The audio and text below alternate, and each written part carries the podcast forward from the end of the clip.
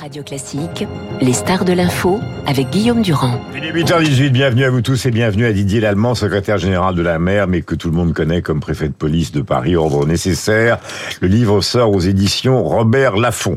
C'est un livre euh, de constat, c'est un livre cash, c'est un livre euh, où vous vous expliquez sur vous-même et la politique que vous avez menée, mais surtout évidemment, puisque c'est ce qui concerne les Français, sur l'état du pays. Et donc je vous lis, je vous cite, c'est ce qu'il y a de plus simple. La violence est devenue systématique et ne cesse de s'amplifier. Il y aura une troisième manche euh, des Gilets jaunes, elle est devant nous. Et un jour, il faudra masser des effectifs extrêmement importants devant les palais nationaux, voire l'Élysée. Et d'ailleurs, à un moment, j'ai prévenu les parlementaires que quand ils avaient des rendez-vous qui étaient mal identifiés, il fallait qu'ils fassent extrêmement attention à leur déplacement, car cette violence, elle rôde. Alors, première question d'actualité d'abord. Je vous l'ai dit, bienvenue. Bonjour. Visiblement, euh, les manifestations qui sont encadrées par les syndicats d'aujourd'hui se passent mieux que lorsqu'elles n'ont pas été encadrées par les syndicats. Je prends deux exemples, c'est-à-dire euh, évidemment les gilets jaunes, ça c'est ce que tout le monde a retenu, mais également, et vous le citez dans le livre, la loi travail à l'époque de Madame Wempenry, où au fond les syndicats étaient déjà débordés. Est-ce que c'était à ce moment-là que ça a commencé?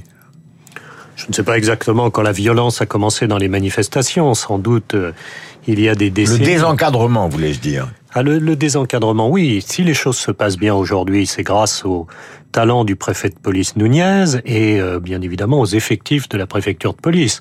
Je crois pouvoir dire que j'ai laissé une organisation solide mmh. qui aujourd'hui fonctionne parfaitement mmh. et encore une fois grâce à son, euh, mmh. son, son, son, préfet de police Laurent Nunez. Il n'y a pas de différence de politique parce que vous savez, vous êtes quand même... Euh je vous vois, vous êtes fin, euh, élégant, vous n'êtes pas, vous donnez, vous n'avez pas ce matin, j'allais dire, la même apparence que le bad cop euh, qui a été décrit par les médias. Donc il n'y a pas de différence entre Nunez et vous.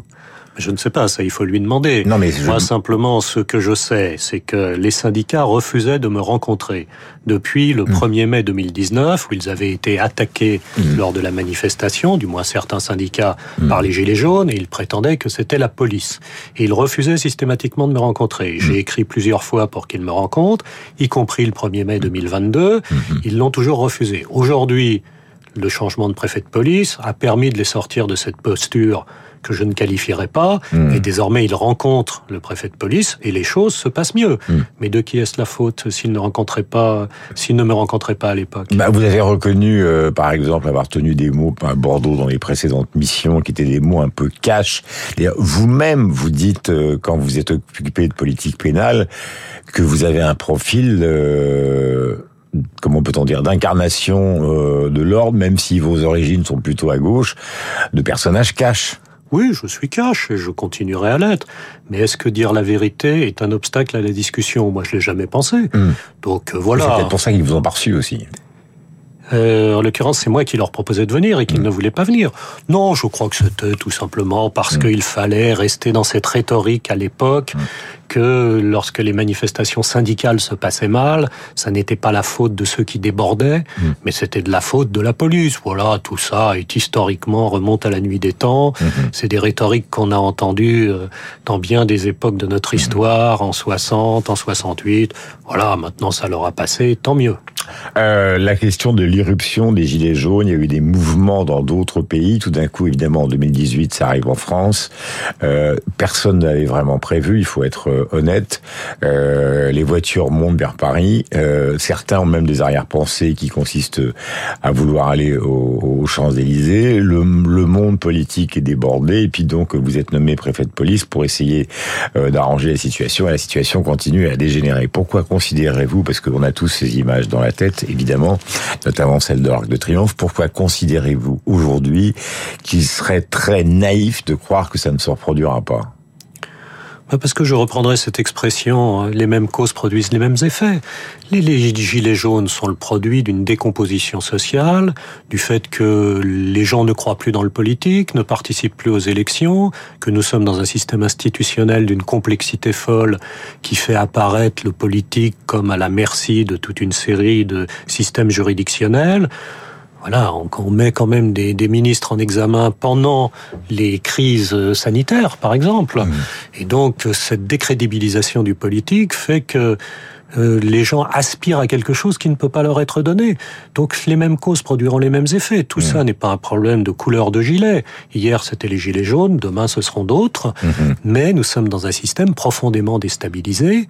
À nos concitoyens de se ressaisir, de faire nation, mhm. de voter aux élections et euh, de penser transformer ce pays par la voie démocratique. Malheureusement, de plus en plus pensent qu'il faut le transformer par la rue mhm. et ils sont encouragés par certains politiques oui, mais alors là, c'est la question que vous posez vous-même avec le titre de votre livre, l'ordre nécessaire. Parce que effectivement, pendant la période des Gilets jaunes, l'une des choses qui a été reprochée à la politique publique et notamment à vous, euh, c'est justement la multiplication des violences. Le journaliste David Dufresne a, a a recensé pratiquement 1000 violences policières. On vous les a attribuées. Je dis ça parce que c'est écrit dans le livre, hein, avec Jean, avec votre co-auteur, donc Jean, Jean Jérôme, Jacques Jérôme Bertolus, Jean Jérôme pardonnez-moi. Donc là, il y a eu une vraie polémique. C'est-à-dire, c'était plus simplement la police euh, dans le maintien de l'ordre, mais contribue d'une certaine manière à un ordre qui produit du désordre. Écoutez, moi j'ai jamais vu un policier attaquer un manifestant. Par contre, j'ai vu des manifestants attaquer les policiers. C'est attesté par des images. Rappelez-vous les images de l'Arc de Triomphe où cette nuée de gilets jaunes assaille une petite équipe de policiers. Des policiers n'ont jamais tiré. Certains ont sorti leurs armes, mais jamais n'ont tiré pendant mmh. les événements des Gilets jaunes. Voilà. Si c'était attaqué au Palais National, par exemple, vous auriez donné l'ordre de tirer? Ah ben Là, on rentrait dans autre chose. Fort heureusement, la, la, la, l'expérience en matière de maintien de l'ordre et euh, la détermination des forces de police et de gendarmerie a évité cette catastrophe. Et ça, il faut vraiment s'en féliciter. Mmh. À Paris, pendant les Gilets jaunes... encore à, un niveau que vous décrivez, parce que vous dites qu'il y a une multiplication de la circulation des armes en France, etc. Il y a de moins en moins de cambriolages. Je prends les chiffres que vous donnez. Hein.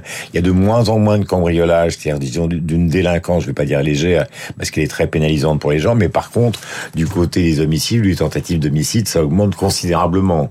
Donc cette violence euh, armée, parce que on tue pas quelqu'un à coup de poing, il faut vraiment être très très costaud. Cette violence armée, elle est réelle dans le pays. Oui, la violence est réelle. La violence fait partie désormais du mode d'expression sociale. Hmm. Hein, on ne s'adresse plus à son concitoyens hmm. d'une façon pacifique. Regardez ce qui se passe sur les réseaux. Moi, j'ai toujours été frappé par les gens qui, sur les réseaux, vous expliquent qu'ils vont vous découper en tranches après vous avoir coupé la tête, etc. Quand on les interpelle, quand on les interpellait, ces gens-là, hmm. c'était toujours de charmants voisins qui ont toujours expliqué la même chose, et d'ailleurs qu'on doit continuer de le faire. C'est-à-dire qu'ils savaient pas, ils se rendaient pas compte. Hmm. Mais quand on s'exprime, on connote l'ensemble du rapport social de cette violence. Aujourd'hui, il n'y a plus un vol qui ne s'accompagne pas d'un acte de violence. Je donne l'exemple dans mon livre, on vole toujours des sacs aux dames, ça a toujours existé malheureusement, mais aujourd'hui on croit nécessaire de mettre un grand coup de pied dans la figure de la personne. Mm. Tout ça fait partie d'une geste de la violence, d'une société qui pense qu'il faut s'exprimer mm-hmm. par la violence, par le clash, et d'ailleurs ça se retrouve... Mais vous, vous, exprimez clairement dans le livre que la, la, partie... Euh, j'allais dire, du changement par rapport à votre prédécesseur que vous avez souhaité, c'est une police qui impacte. C'est-à-dire une police qui va au contact. C'est pas une police qui tire, mais c'est une police qui y va carrément. Moi, je pense que et je l'ai dit, ça a été mis en place dans le schéma national de maintien de l'ordre, il faut être au plus près lorsqu'il y a des violences. Rien n'est plus dangereux que la mise à distance lorsqu'il y a du chaos. Pourquoi? Parce qu'on utilise à ce moment-là des LBD, c'est une très mauvaise chose. Quand on est tout proche, on est dans un rapport qui mmh. permet de maîtriser le rapport de force.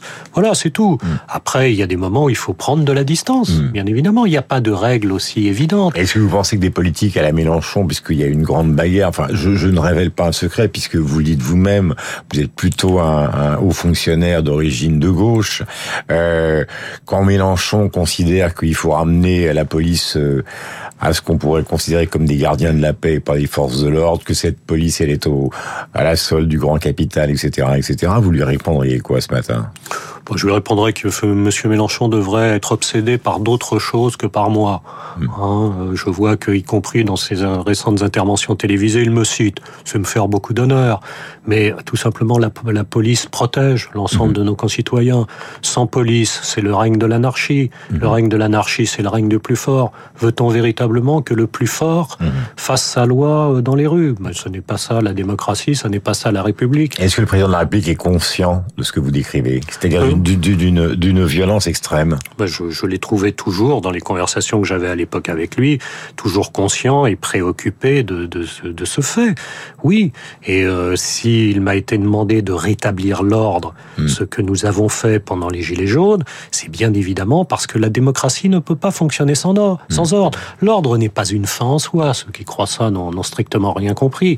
Mais la République ne peut pas aller sans ordre. Moi, je vous renvoie au débat Jaurès-Clémenceau en 1906. Tout est dit. Hein, et ceux qui aujourd'hui se prennent pour Jaurès devraient lire ce que dit Clémenceau. Celui qui se prend pour Jaurès, c'est Mélenchon. Je ne sais pas. Bah, on l'a compris. Je ne lui souhaite pas, mais peut-être après tout. Mais euh, moi, je ne me prends pas pour Clémenceau. Je dis simplement qu'il faut, pour avoir un débat politique, mhm. de l'ordre. Il faut que les choses soient calmes pour que chacun puisse s'exprimer. Sinon, c'est l'anarchie et le rapport de force. Euh, tout à l'heure, euh, euh, les journalistes ont parlé du résultat assez pitoyable du Paris Saint-Germain hier soir face au Bayern de Munich, mais vous vous souvenez de cette finale de la Ligue des Champions qui a complètement dégénéré. Il faut rappeler évidemment euh, le contexte parce que vous en parlez. Hein. D'ailleurs, c'est ce qui est étonnant dans votre livre, c'est que les, vous parlez de tous les sujets avec conviction sur vos positions, mais avec une certaine forme d'autocritique sur un certain nombre de choses, et notamment sur cette affaire. Parce que là, on est effectivement dans la violence spontanée. Qu'est-ce qui s'est passé? C'est le débat de la guerre en Ukraine. Donc l'UEFA euh, consiste, enfin les organisations du football, ils on peut pas faire la finale à Saint-Pétersbourg. On va à Paris. Le pouvoir politique trouve ça très bien de faire ce match Real de Madrid euh, Liverpool à Paris parce que ça fait partie du soft power. Et puis spontanément, ça dégénère. Et vous dites vous-même, euh, bah, j'assume cette faillite. Oui, bien évidemment, je l'assume. Je n'étais pas le seul responsable de l'organisation de tout ça. Oui, parce qu'il y avait le football. Les autres ont fait ce qu'ils pensaient devoir faire, en l'occurrence manifestement rien. Euh, moi, j'ai pris mes responsabilités, bien, bien sûr. Hmm. Et d'ailleurs, dans mon livre, je détaille très précisément ce qui, d'après moi, s'est passé. Je veux dire, je donne l'ensemble des informations, j'explique les actes de délinquance, j'émets des hypothèses sur qui les a commis, on verra ce que donneront les procédures judiciaires. Je crois être extrêmement précis sur tout ça. Il aurait fallu qu'il y ait une coordination entre la RATP, les autorités du football, la préfecture de police, les différents ministères, et non pas justement cette violence spontanée. Bah, peut-être aurait-il fallu qu'il n'y ait pas de grève, par exemple, hmm. hein, puisque rappelons-nous quand même que le fait générateur des difficultés, hmm. c'est un mouvement de grève qui empêche les spectateurs d'aller au Stade de France, au moins sur une ligne de RER. Voilà, et moi le regret que j'ai, c'est effectivement de ne pas avoir coordonné l'ensemble. Mais je suis tombé sur des gens qui à l'époque m'expliquaient qu'ils étaient maîtres chez eux, que les transporteurs étaient maîtres chez eux, que les élus étaient maîtres dans leur ville, que les organisateurs du, football étaient maîtres dans leur stade. Oui, mais en même temps vous assumez. J'ai eu tort, j'aurais dû effectivement dire, bah non, le patron c'est moi. Dernière question, parce qu'elle est dans l'actualité, on en parlera aussi tout à l'heure, euh, puisque maintenant vous vous occupez, euh, comme secrétaire général de la mer, notamment des ports, cette affaire euh, Palmade, alors pas pour l'affaire Palmade, mais pour l'évolution de la drogue. Il y a tout un chapitre dans le livre, parce qu'il y a des films qui ont beaucoup de succès, comme par exemple Back où vous expliquez que, en fait, les points de deal sont en train de diminuer en France, contrairement à ce qu'on raconte, de 600 à 400, que la police y va beaucoup plus souvent qu'on ne le croit, donc on trouve ça dans le livre pour ceux que ça intéresse, mais que tout est passé euh, donc sur le darknet, c'est-à-dire que les gens euh, se font livrer et ils ne vont plus sur les points d'île. Et puis surtout, ça transite maintenant par les ports et en France, un nom a été lâché, c'est le Havre. Oui, tout ça est exact. Grâce à l'impulsion de Gérald Darmanin, le nombre de points d'Indy a considérablement baissé. Mais il faut voir aussi que le trafic de drogue subérise et qu'aujourd'hui, les gens se font livrer. Donc il y a une transformation et la cocaïne arrive massivement dans notre pays. Donc c'est pour ça que tous les gens qui prennent de la cocaïne ne mettent pas simplement en danger leur existence. D'une certaine façon, ça, à la limite, c'est leur problème. C'est que c'est tout le système social qu'on désagrège. Quand on fait rentrer la cocaïne dans les ports français, ce sont les narcos qui arrivent. Mmh. C'est-à-dire que c'est vraiment les cartels. en Belgique, aux Pays-Bas, menacent le Premier ministre, les familles royales. Bien sûr, bien sûr. Et tout ce qui a été raconté dans des journaux, vous prenez un grand quotidien du soir qui a fait toute une série d'articles extrêmement intéressants sur ce qui se passe en Belgique mmh. et en Hollande. Et ça, la Première ministre m'a donné mmh. comme instruction de très précisément nous opposer à ça. Ne faisons pas rentrer la corruption dans ce pays, dans les ports. Donc, donc ce matin, le Havre est archi surveillé. Mais ce matin, comme tous les jours, bien évidemment, nous prenons des dispositions et euh, nous allons monter en puissance. Mais il faut voir que derrière ça, quand on donne, comme dans certains ports du nord de l'Europe, le choix entre une enveloppe des billets et une balle dans la tête, ce sont les narcos qui sont à nos portes. Donc les gens qui prennent de la cocaïne menacent la structure de ce pays et menacent que nous soyons atteints par la corruption. Ça n'est pas anodin de prendre de la cocaïne. Didier Lallemand avec Jean-Jérôme Bertolus, l'ordre nécessaire. Donc l'ex-préfet de police sort du silence. Évidemment, l'entretien est trop court. Il y a beaucoup d'autres sujets. Le livre est publié aux éditions Robert Laffont et vous avez, vous dites à un moment que vous assumez, je en parlais tout à l'heure, effectivement, ce personnage un peu de bad cop euh, qui vous a été donné par la presse et par euh, les bas politiques en France. Merci d'être venu ce matin à 8h33. Merci Guillaume Durand.